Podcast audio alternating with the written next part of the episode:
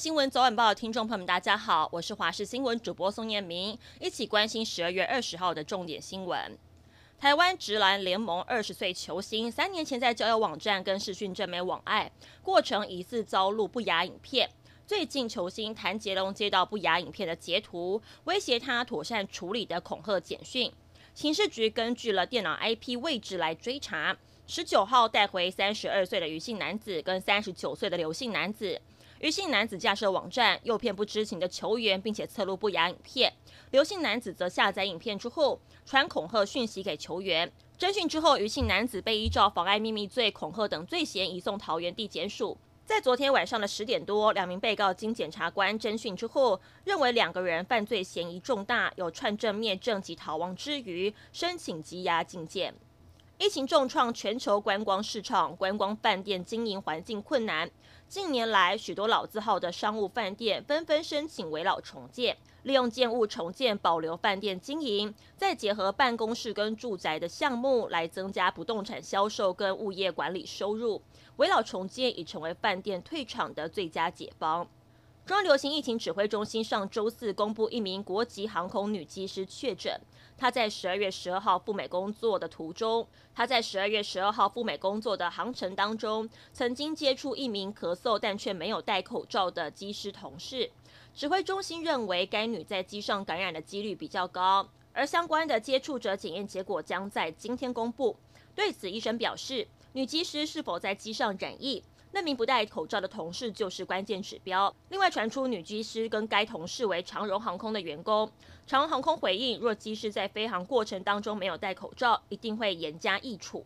中央气象局观测，今天全台最低温出现在苗栗公馆的十一点八度，再创下今年入冬的新低温。气象局表示，位于菲律宾西面的海边有一个热带性低气压，今天有机会增强为今年第二十三号台风科罗旺。全台周一都会有降雨的几率。气象专家吴德荣则说，周一清晨起，西半部由南到北皆有降雨的几率。高山三千五百公尺以上的水汽足够，气温够低的话，有飘入冬初雪的几率。嘉义县政府自力开发的马稠后产业园区，结合观光休闲。设计环绕在园区的空中的策马桥飞与自行车道，今年八月下旬开放通车。不过，这条被誉为呢最美的自行车道，却在园区厂商举办健走活动时，被民众抨击走起来摇摇晃晃的，好像随时会断裂的感觉，吓得大家往回走。议员林香婷接获民众反映前去了解，发现标线劣化到可以整个拉起来，直言该工程金玉其外，败絮其中。而县府经济发展处的处长江政委表示，会派人了解处理。韩国二零二零 SBS 演艺大赏昨天晚上呢登场，由于新型冠状病毒的疫情严峻，取消星光大道。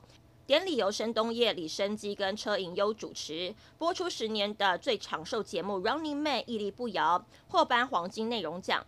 金钟国更一举拿下了年度大奖。他含泪表示：“看到 Running Man 队友让我更加哽咽，真的辛苦了。”由于南韩疫情有增无减，SBS 寄出了微笑口罩，两公尺的李光洙颁奖手臂，加强防疫，意外成为亮点。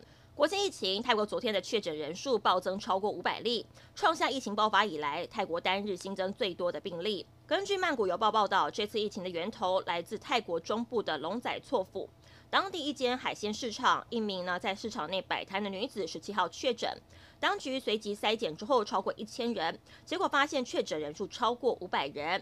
另外呢，染疫人士大部分是来自缅甸的外籍劳工，大多没有症状。避免疫情扩散，当地官员宣布宵禁为期十四天，一直到明年的一月三号。以上是这节新闻内容，非常感谢您的收听，我们再会。